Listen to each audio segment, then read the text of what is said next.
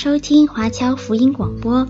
我们的制作是免费赠送给对福音感兴趣的朋友，以及希望在圣经真理上成长，并且热心传福音的基督徒。您可以透过电话和电邮向我们索取，或浏览我们的网站 cgbconline.org 来了解我们的最新资讯和制作。您也可以在 Apple Podcast、Google、Spotify 以及 SoundCloud 等各大 Podcast 平台的手机应用程式上搜索 CGBC Online 或加拿大华播来收听华播的制作。我们也欢迎您以自由奉献的方式来支持我们的事工。再次感谢您的收听。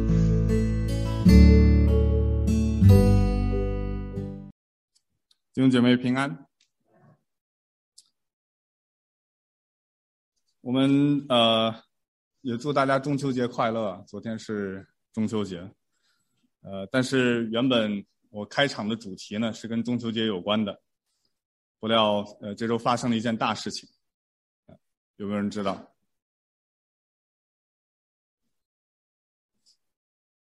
啊，英国女王的去世啊，伊丽莎白二世。那这一周最大的新闻呢，呃，就莫过于，呃，英女皇二世她在呃英国去世，享年呃九十六岁。那她在位呢七十年，成为了英国历史上在位时间最长的君主。那我们加拿大这个国家啊，如果有刚到这里来的还不清楚，还或者还不晓得的，那我们是拥戴女王的国家，哎，所以我们是君主立宪制。那女王的官方头衔，呃，我不知道大家有多少人知道这个。女王是有官方头衔，虽然我们管她叫做伊丽莎白二世。那她在每一个她的领土里面，她都有一个正式的啊头衔。那这个头衔呢，在加拿大这边，每一个英属联邦国家，比如说澳大利亚这些国家都不大一样。那在我们加拿大，它被称为什么呢？它的整个头衔是这样的：伊丽莎白二世陛下。托上帝洪恩，本王国女王与其他王国及领地女王，英联邦元首，基督教保护者。所以在他的头衔里面有整个关于信仰的这样的一个维护的功用和做法，而且呢，他也是这样承袭了这样的一个王位。他是五二年二月六日，呃，继承他的父亲乔治六世。成为英国的国王，那在五三年六月二号的时候正式加冕，那个时候二十七岁。在第二次世界大战爆发的时候呢，伊丽莎白只有十三岁。那她跟她的这个妹妹，呃，Margaret，呃，玛格丽特公主，都在苏格兰那边避难。那当时呢，乔治六世，我不知道有没有人看过那个有一个电影，是国王的演讲。那乔治六世呢，就是在。二战的时候，在整个英国陷入到被德国完全的席卷，要被颠覆领土的时候，整个欧洲都要沦陷的时候，啊，他那个时候站出来，一个很怕公众演讲的人站出来，去对英国的公众去广播，在他三九年圣诞节的广播中呢，就放了一首呃很感人的一首诗，叫做《年度之门》。啊，时间的关系，我就不在家在这里给大家读了。但是呢，很少有人知道这首诗，尤其是他对于神的主权的阐述。这首诗是十三岁的伊丽莎白她本人找到的，并且给了他的爸爸，让他在公众播放。而且他本人呢，在四零年首次发表公众的演说，对象呢是当时所有躲避战火的孩子们。当他登上王位的时候，那时候斯大林还统治着苏联，铁托呢正在南斯拉夫做他的这些工人的管理的试验。那美国的总统是艾森豪威尔，那大英帝国呢正处于衰落的状态。那但是呢，至少还仍然是存在的。那英国的突击队呢正忙着赶走马来亚的共共产国际游击队，朝鲜战争呢也继续的肆虐。呃，在中国。啊，那段历史大家就自己去读吧。那 Jim Cloud 在美国正在继续的盛行，种族的歧视越来越严重。那，包括天主的教会还不承认基督教的新教不是异端，拉丁美洲呢还处在军事的独裁者的控制之下，中东呢也正在经历新一波的穆斯林兄弟会的这样的一个浪潮的席卷。所以一句话总结当时的世界，当女王接管的时候是动荡不安的世界。在她的统治期间呢，英女王也经常谈到她个人的基督信仰。她在五二年，呃，登上王位的时候，发表了她的第一个圣诞演说。呃，很多人就怀最怀念女王的，就是她每一年的圣诞演说。那那个是她的祖父乔治五世开创的一个传统。那他就想要为他即将到来的加冕典礼，让众人为他祷告。他想请所有的人。在那一天为他祷告，求上帝赐予我智慧和力量，让我履行我将要做出的庄严承诺，并且我可以终身、终生忠实的侍奉他和你。他在二零零零年跨世纪的这样的一个演说当中说道：“对我来说，基督的教义和我个人在上帝面前的责任提供了一个框架，让我努力过自己的生活。我和你们中的许多人一样。”在困难时期，从基督的言语和榜样中得到安慰。那从今天开始呢，我们将会前延续之前《帖撒罗尼迦前书》，今天开始后书的查考。我们就可以发现呢，在《帖撒罗尼迦后书》当中，信徒也同样面临着各种各样的困难、局势的动荡、环境的压迫。那么保罗在前书写成之前，就很快写成了后书。他的目的呢，就是要通过这封书信。要给正在经受患难的帖撒罗家的信徒带给他们安慰和鼓励。那我们首首先要就要看的就是他正在经历什么样的困难，他们正在经历什么样的患难。那这些困难呢，我把它总结成为可以用三种人啊，他们来自三种人。第一种人呢，呃，就是逼迫信徒的人，逼迫他们的人。在一章的四节，我们刚刚也读过的，就是甚至我们在神的各教会里为你们夸口，都因你们所受的一切逼迫患难，仍旧存忍耐和信心。所以保罗在前一封书信当中就屡次的提到，帖撒罗尼迦的人，他们不断的去忍受、经历别人的反对，对他们的逼迫。那从那时候起，呃，可能是几周，也可能是几个月，我们不太清楚。但消息传到他那里，就是这样的一个逼迫的环境变得越来越糟糕。所以我们就读到，在第一当中，第一章当中，我们就看到他们正在经受的逼迫和患难。那第二种人呢，是假传圣旨的人啊，有一群假传圣旨的人。那这个圣是可以是圣灵的圣，也可以是圣徒的圣。那为什么呢？因为在二章的二节就说：“我劝你们，无论有灵、有言语、有冒我名的书信，说主的日子现在到了，不要轻易动心，也不要惊慌。”所以有人假冒保罗的名，在制造好像是伪造的这样的文件，在四处的传播。那大概我们猜到他们的意思呢，应该就是主的日子已经来了，主耶稣已经来过了。所以他要解释。在离教叛道的事情发生之前，主的再来是不会发生的。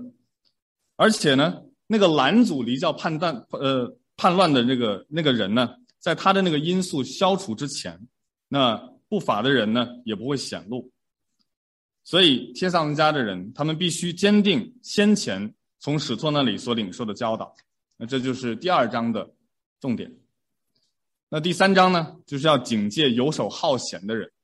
啊，有一群游手好闲的人，不守规，呃，有一些评论家也称为不守规矩的人，或者是懒惰的人。那他们的形象呢，在前书里面已经有交代，但在第三章后书的第三章当中呢，变得比以前更加清晰。他们是不负责任的忙碌，啊，什么叫不负责任的忙碌？这个之后我们也会讲到。所以他们无视保罗曾经亲自通过言传、通过身教、通过书信所给予的教导。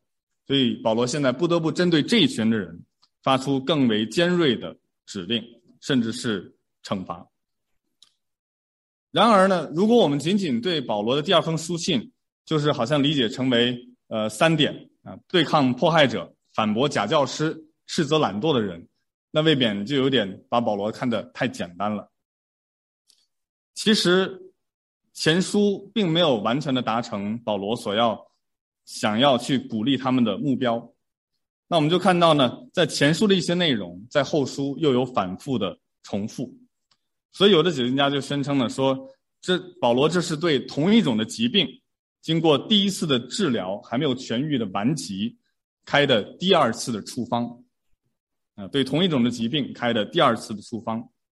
那今天我们看的第一章一到十二节的经文当中，保罗就是正在鼓励经受患难的信徒，为他们在困难当中所表现出来的爱心和信心而感恩，并且鼓励他们深切的去盼望，在世界的末了，神的公义的审判。我们先来看一到五节的经文，大家可以跟我一起来读，请保罗、西拉、提摩太写信给帖撒罗尼迦在神我们的父与主耶稣基督里的教会，愿恩惠平安从父神和主耶稣基督归于你们，弟兄们，我们该为你们常常感谢神，这本是合宜的，因你们的信心格外增长，并且你们众人彼此相爱的心。也都充足，甚至我们在神的教各教会里为你们夸口，都因你们在所受的一切逼迫患难中，仍旧存忍耐和信心，这正是神公义判断的明证，叫你们可算配得神的国。你们就是为这国受苦。我们就看到，如果我们跟前书做比较的话，我们就可以看到。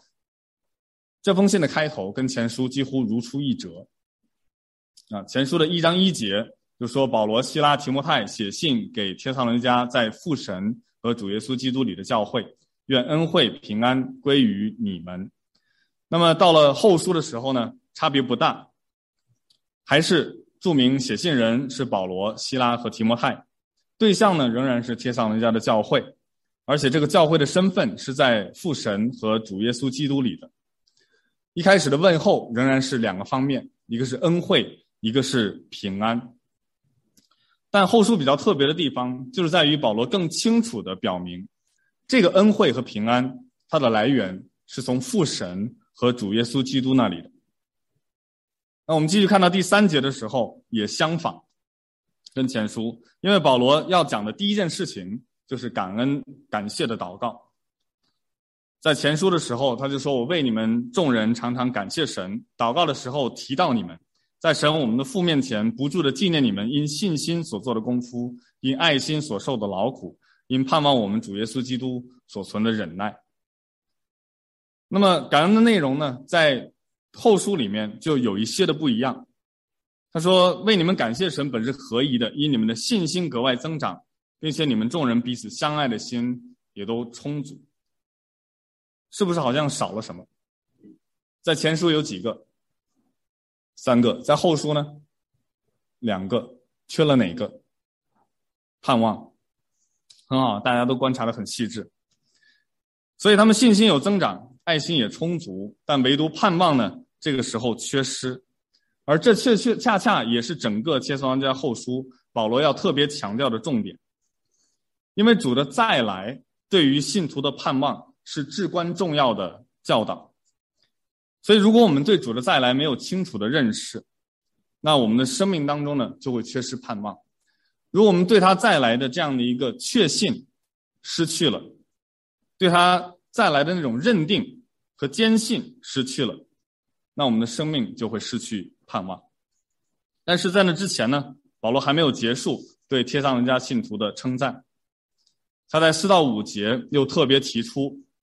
说在神的各教会里为你们夸口，啊，所以这是保罗特别引以为傲的一个教会，因为什么呢？因为他们所受的一切逼迫患难当中，仍然存在着忍耐和信心。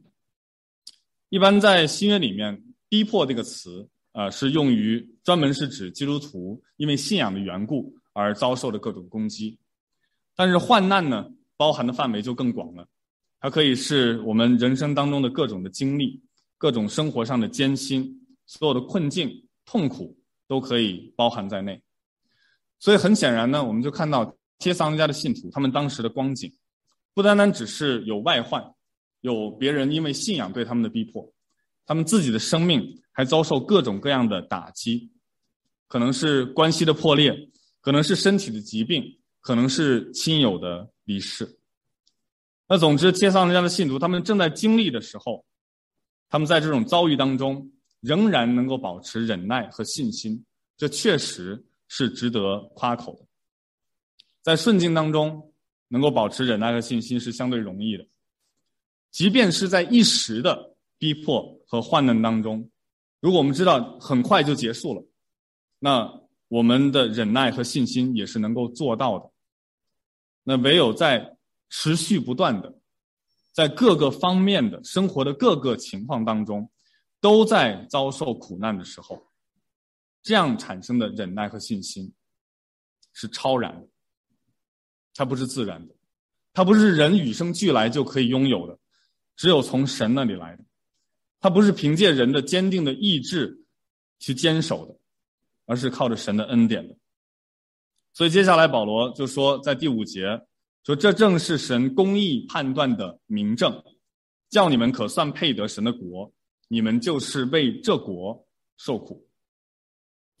保罗在这里似乎提到了一个难题：呃，基督徒经受患难，为什么是神公义判断的明证呢？那事实上呢，他们现在的苦难，其实在保罗看来，也是让众信徒看来，是神提供给他们的一个救恩的凭据。为什么这么说呢？因为神是公义的，他正在为信徒们成就他伟大的计划。那我们人常常以为，如果我遭受苦难的话，那一定是证明了神不在乎我们，或者是我做错了什么事情。啊，如果有这样认为的，那有好消息，你如果去看约伯记，约伯的朋友也是这样认为的。但是呢，在这样的一个情况下，信徒们遭受了苦难，遭受了患难，是恰恰相反的。它不是一个神离弃我们的凭证，反而是神与我们同在的凭证。这是非常违背我们的常识的。所以我们在试炼当中所做出的回应，正好向世人证明了这是神在动工。所以只有基督徒，那。不管其他人怎么样想，只有基督徒不应该认为逼迫、苦难与神的公义是相抵触的，反而应该看到这是神正在履行他应许的一部分。那为什么这样讲呢？因为新约在多次预言基督徒是要受患难、是要受逼迫的。保罗在罗马书第八章的时候就说：“既是神儿女，便是后嗣，就是神的后嗣，和基督同作后嗣。”如果我们和他一同受苦，也必和他一同得荣耀。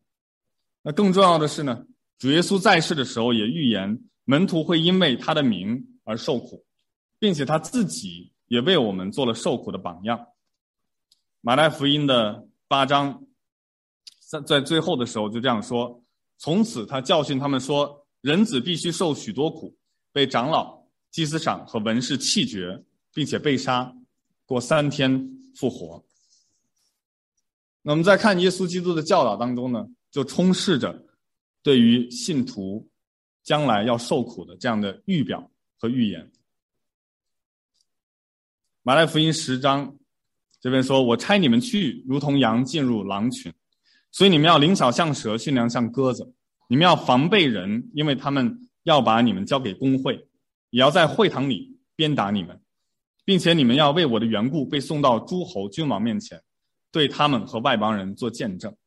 你们被交的时候，不要思虑怎样说话或说什么话。到那时候，必赐给你们当说的话，因为不是你们自己说的，乃是我们父的灵在你们里头说的。弟兄要把弟兄，父亲要把儿子送到死地，儿女要与父母为敌，害死他们，并且你们要为我的名被众人恨恶。唯有忍耐到底的，必然得救。那同样的，在约翰福音的十五章，耶稣也这样说：“世人若恨你们，你们知道，恨你们以先已经恨我了。你们若属世界，世界必爱属自己的；只因你们不属世界，乃是我从世界中拣选了你们，所以世界就恨你们。你们要纪念我从前对你们所说的话：仆人不能大于主人。你们若他们若逼迫了我，也要逼迫你们；若遵守了我的话，也要遵守你们的话。但他们因我的名要向你们行这一切的事，因为他们不认识那差我来的。最后，在约翰福音的十六章，耶稣又继续说：“我将这些事告诉你们，是要叫你们在我里面有平安。在世上你们有苦难，但你们可以放心，我已经胜了世界。”所以，天上人家的信徒，他们可能一直在关乎一个苦难的问题。痛苦的问题，想找到一个理由，为什么我们要经受这一切？为什么是我？我们很多人可能在经受不测或者经受各种负面的遭遇的时候，我们都会问这样的问题：为什么是我？嗯，这不代表我们希望别人遭受苦难，但是我们想不通为什么会发生在自己身上。那么在他的回答当中，保罗不仅仅是安慰了信徒，更是。给他们提供一个视角，让他们看到现在的处境，他们所面临的这些逼迫，倒是神公义的明证。通过苦难和逼迫，证明了上帝是信实的，是公义的。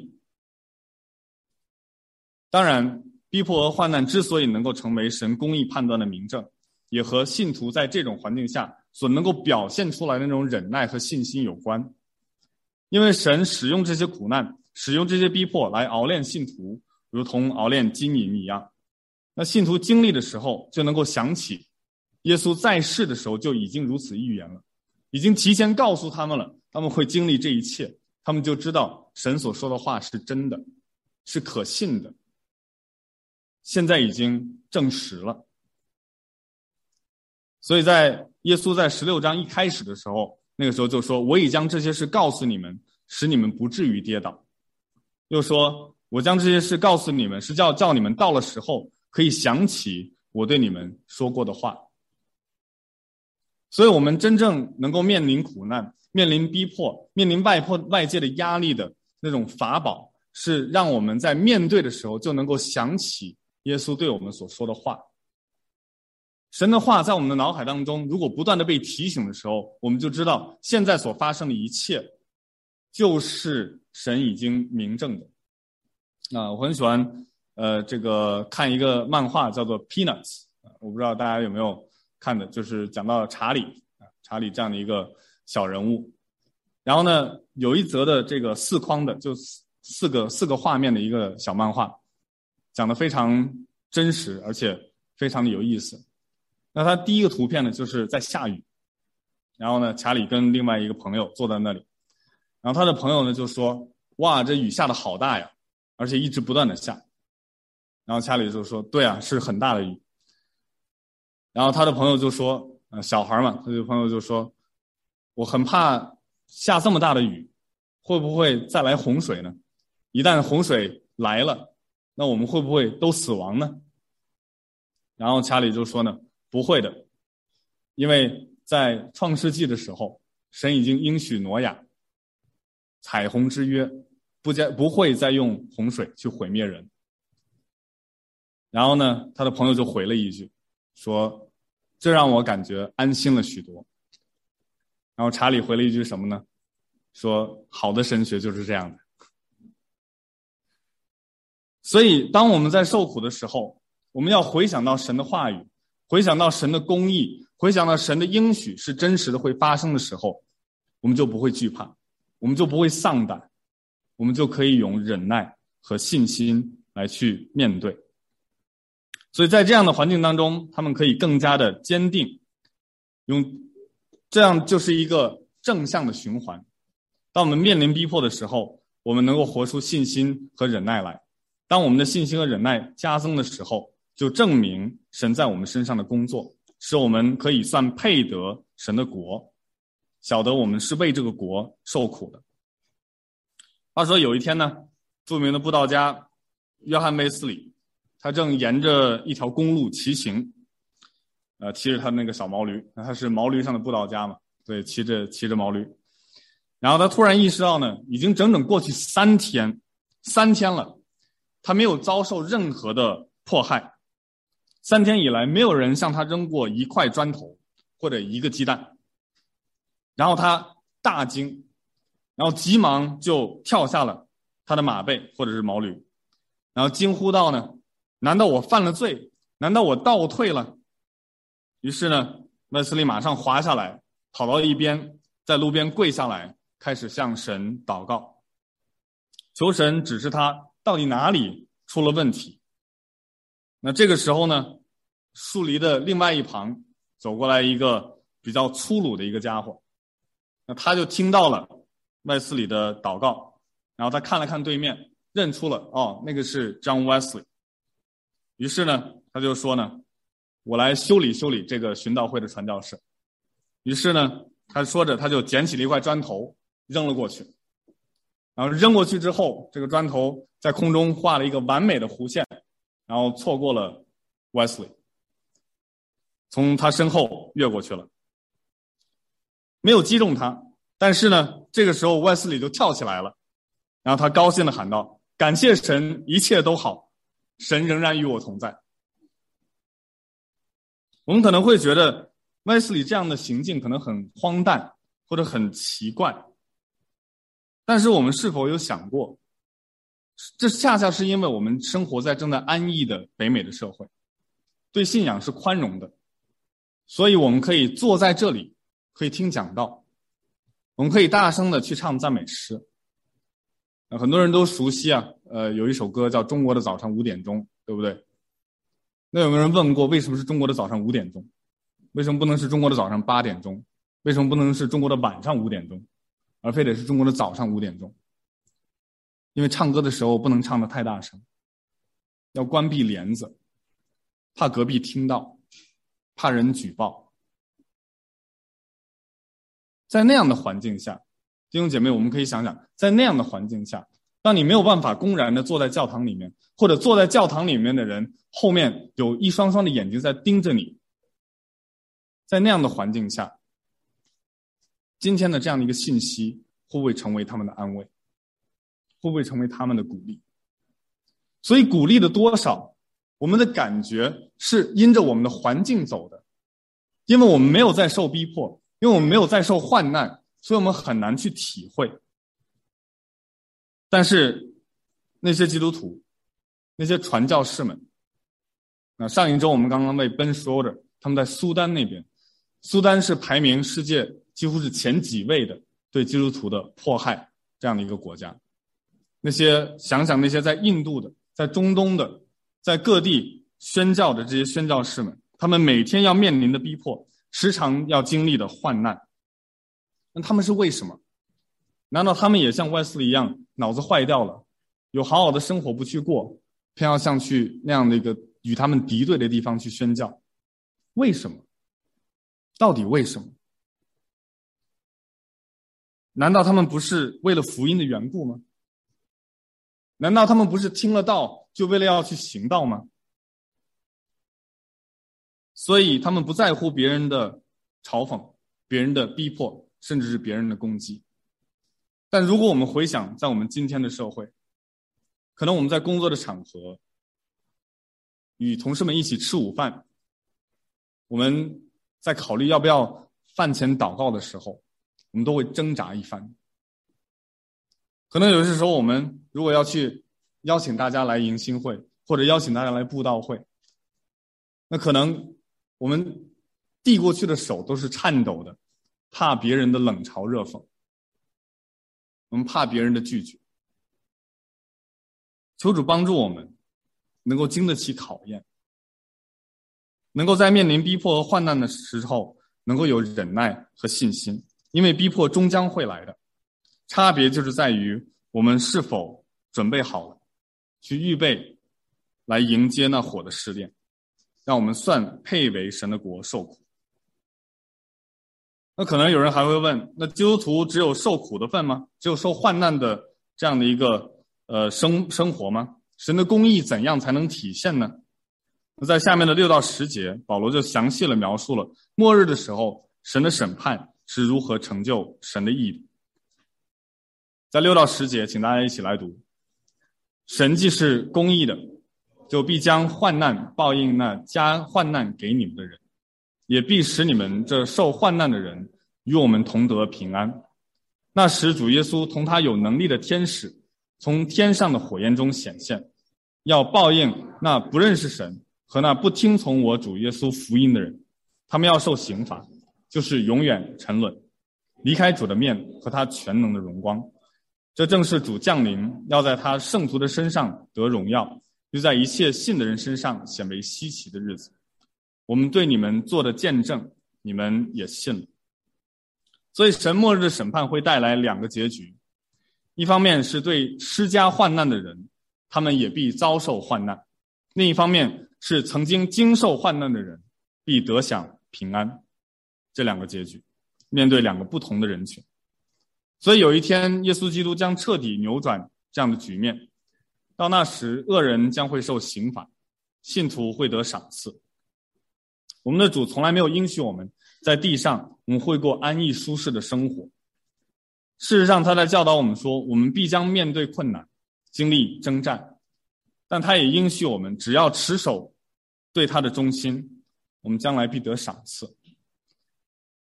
如果我们只是粗略的去读《帖撒罗尼迦后书》的话，我们可能很会很认为，在第二章的时候，他才开始教训主再来的事情。但我们很清楚的能看见，从第一章一开始，他就已经在教导主再来的事情。因为纠正错误的教导之前，必须要先阐述正确的教导。那关于这几节的经文，我们至少能观察到关于主再来的五件事情。第一件事情是主耶稣和众天使。将会从天上显现。第二件呢，他来的目的是要报应报应那悖逆神、不听从福音的人。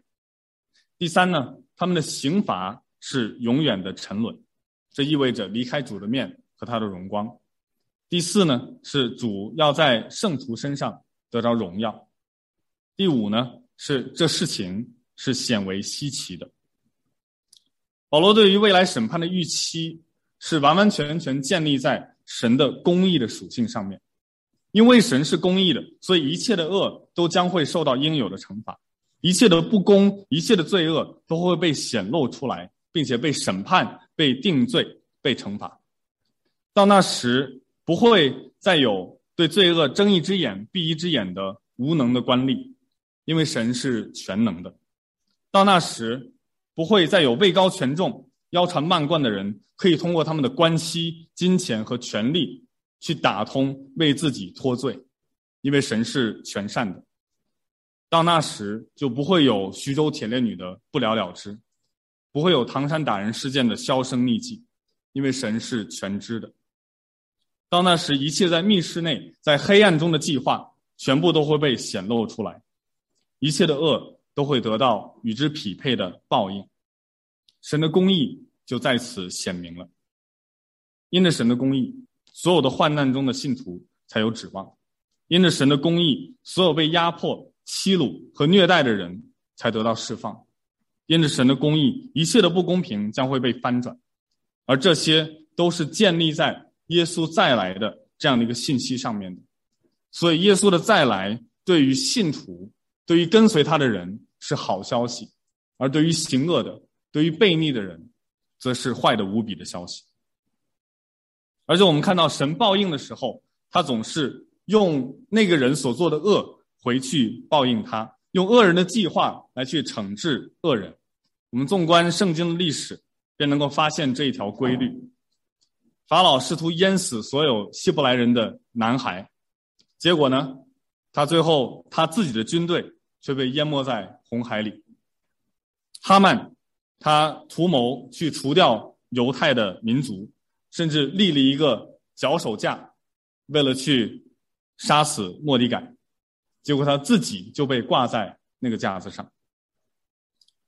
大流士手下的谋士设下计谋，迫使王不得不将但以理扔在狮子坑里，结果最后呢，那些控告但以理的人被扔进了狮子坑里。审判罪恶、刑罚罪人。这就是神公义的体现。神既然是圣洁的，就不会放任罪恶的横行。那可能有人说，那神也是爱啊，那为什么我就很难想象他会去刑罚罪人？这样的说法，可能是不太明白神的圣洁和他的爱是并行的。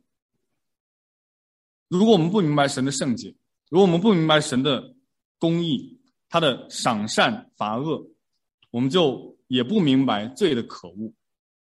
没错，神确实是爱，但神也是公义的。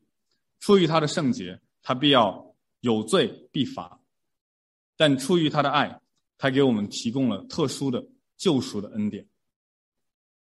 有一次呢，有一个基督徒医生，他向他的病人呢去传福音。对方是一位呃道德比较严谨的女士啊，也没有什么呃生活上生活作风上面没有什么问题，所以她自己一直觉得自己是个义人，而她所在的那个呃教会呢，呃就否认救恩是有必要的，也不相信末日有审判。那这个女士就说：“神不可能定我的罪，因为他太爱我了。神不可能定我的罪，因为他太爱我了，所以她很难想象。”呃，神会定他的罪，把他扔到一个硫磺火湖这样的一个地方。但后来呢，这位女士呢被确诊为有癌症，必须要接受手术的治疗。那她来到这个医生，然后她就问这个医生，然后这个医生就回答说呢：“我不清楚我是否真的应该给你做手术。”医生就在病房里对他说：“说因为呢。”呃，我对你也是很有爱心的，所以要在你身上划几刀，这个我实在下不去手。那这个女生立马，女士立马就跳起来了。她说：“如果你真的对我有爱心，那你就会不惜代价来去救我，来去挽救我，甚至要割除这种可怕的肿瘤在我的体内。”那接下来就事情就容易多了。那医生也向他解释说。如果神真的爱你，那他就必必须彻底的从你身上清除所有的罪。所以医生珍爱珍惜健康，所以就恨恶疾病，欲知将其除去而后快，甚至呢可以很感觉很无情，甚至是很彻底。那同样，神珍爱公义，珍爱圣洁，必须恨恶罪，将其放在审判之下。所以，我们看到罪的可怕的后果是让人与神隔绝，离开神的面，没有神的荣光的时候，就是完全的堕落，丧失了一切美好的可能性，一切让生命值得活下去的理由。永远的沉沦不代表毁灭，不是什么都不知道了，而是永远的活在绝望中，这才是极其可怕。有一个英国的罪犯叫 Charles Peace 啊，皮斯。他是在英国被定罪的一个小偷和杀人犯。那当他被送上绞刑架的时候呢，他有一段路程要走。那总是会在按照英国的传统，总是会有一位神职人员伴随着他走过这最后的上行的这个路。那这个神职人员呢，会对为他读宗教的安慰啊，会给他，尤其是宣读在地狱里面那火焰是永不熄灭的这样的一个内容。那皮斯呢，是一个众所周知的罪犯，呃，公众呢并没有对他有任何的同情，所以呢，我们也很难确定这个监狱的这个这个狱牧呢，他是不是在阅读的时候他的口吻是怎样的？说不定也是带着一种嘲笑啊，或者冷嘲热讽，就说你看你要去的地方啊，这样的一种态度。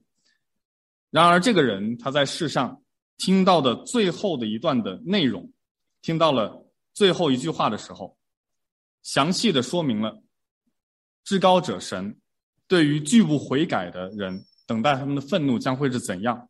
他听到这里的时候，他就非常惊讶的去转向那个牧师，他就向他喊道：“先生，如果我也相信你和你上帝的教会所说的这本书里的内容，你所相信的这样的一个内容，那么即便。”整个的英格兰布满了碎玻璃渣，我需要用膝盖和双手从这头走到那头，我也毫不犹豫的会去走。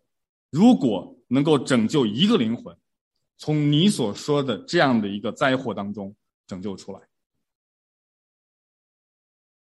所以有些时候我们会看到，其实当我们真正认识到地狱的火的那种可怕、那种绝望的时候，那我们不会坐以待毙。所以，对于在座的，如果你还没有相信耶稣基督的，我现在邀请你不要再坐以待毙，不要等候这样的一个结局，因为神没有丢下我们不管。反而让他的独生爱子替我们去背负了我们原本应该背负的那种刑罚，为要使我们靠着他可以得救。那同样，对于在座的，如果你已经是信主的，你已经是基督徒了，那我们是否忍心看着我们身边的人就这样沉沦呢？我们会是那个牧师再去嘲讽别人吗？不会的。难道我们会守株待兔吗？等待别人来向我们寻求福音吗？我们也不会的。我们岂不应该用热诚和急切的心去劝人悔改，归向神呢？最后，在十一到十二节，保罗说：“因此，我常为你们祷告，愿我们的神看你们配得过所蒙的招，又用大能成就你们一切所羡慕的良善。”和一切因信心所做的功夫，叫我们主耶稣的名在你们身上得荣耀，你们也在他身上得荣耀，都照着我们的神并主耶稣基督的恩。保罗之前为信徒的感恩，转向现在为信徒的祷告。那他祷告的具体部分呢，有三个内容：一个是愿神看信徒们为配得所蒙的招。我们注意啊，保罗的祷告不是在祈求他们能够脱离。他们之前所面对的逼迫和苦难，因为他的注意力反而是放到了世界末了的这荣耀上，因为他知道逼迫和苦难是必然的，因为神因为靠着主耶稣基督早已经预定了，但他为他们能够配得上所蒙的招而去祷告，这意味着他们要与患难并存，但却明白这是为什么，为了配得神的蒙蒙召。为了配得他的国。第二，就是用大能成就一切所羡慕的良善和一切因信心所做的功夫。唯有神的能力，才能保守我们在这种患难和逼迫下仍然坚守信仰，能够以良善去对待逼迫我们的人，并且能够信心活出果效来，能够不单单是听见，也能够行出来。这在人是不能的，但是在神却凡事都能的。对于神的顺服和侍奉。从来就并非来自人的能力和自己的努力，而是来源于神的大能。当我们信靠他，他就赐给我们这样的能力。最后是让主的名在我们身上得荣耀，同时我们也在他身上得荣耀。名呢，这个词在圣经当中呢，往往就是代表整个人。一个人的名就可以说是整个人的价值。所以说呢，荣耀他这名就是荣耀这个人。保罗就盼望。切撒罗尼迦的信徒，他们能活出的品德，使他们能够让他们在中间成就着工作的救主，能够在他们身上得到荣耀，因为在他们身上得到荣耀呢，他们也可以在基督的身上得到荣耀，这是紧密的连结，这是基督与教会完美的关系。最后，这一切的成就都要靠着神和主耶稣基督的恩典，我们自己无法。靠着自己，我们无法加增神的任何的荣耀，但是靠着神的恩典，我们就可以归荣耀给神。恩典就是在强调，我们这一群不配的人，蒙了他的怜悯，蒙了他的爱，而基督在我们身上能够成就的，就是因着这种白白的恩典。这恩典的目的是要为了让我们能够活出我们应该有的生命，最终呢，让我们可以不至于丧胆。知道我们现在这至轻至暂的苦楚，是为了要成就那极重无比、存到永远的荣耀。这个人叫 Dietrich Bonhoeffer 啊，迪特里希·潘霍华啊，有有中文的翻译叫潘霍华。那他是一位在二战时期的德国的牧师和神学家，他出生在一个贵族的家庭，他母亲呢是德皇威廉二世的宫廷传教士的女儿，他的父亲呢也是柏林大学著名的神经学家和精神病教授。他的孩子们呢都成长在自由的而且名义上是宗教的这种环境长大。那么，而且潘霍华自己呢，他因为在音乐上面有天赋，所以他的父母一直都期待他走向音乐的事业。但是十四岁的他，当他宣布要成为一名牧师和神学家的时候呢，他的家人是极其反对的。那他在二七年的时候，二十一岁就从柏林大学毕业，然后之后呢，就进到纽约联合结合协和协和神学院，在那边待了一年，然后回到柏林大学当讲师。那他就很忧心于当时整个德国在宗教上面的这样的一个自由的风气，所以他就毅然决然的与。主流的这些学派反对，那在那些年中，正好是希特勒上台。一九三三年，希特勒在一月的时候正式成为美德国的总理，一年半之后成为总统。当时的希特勒在德国可谓是救世主一样的存在，很多教会的领袖都公然的支持他的政权和他的政见。德国的牧师呃格鲁纳是这么说的。对于希特勒的德国人民来说，时机已经成熟。正是因为希特勒，基督上帝的帮助者和救赎者，才在我们中间发挥作用。希特勒是圣灵的道路，是上帝的旨意，让德国人民进入基督的教会。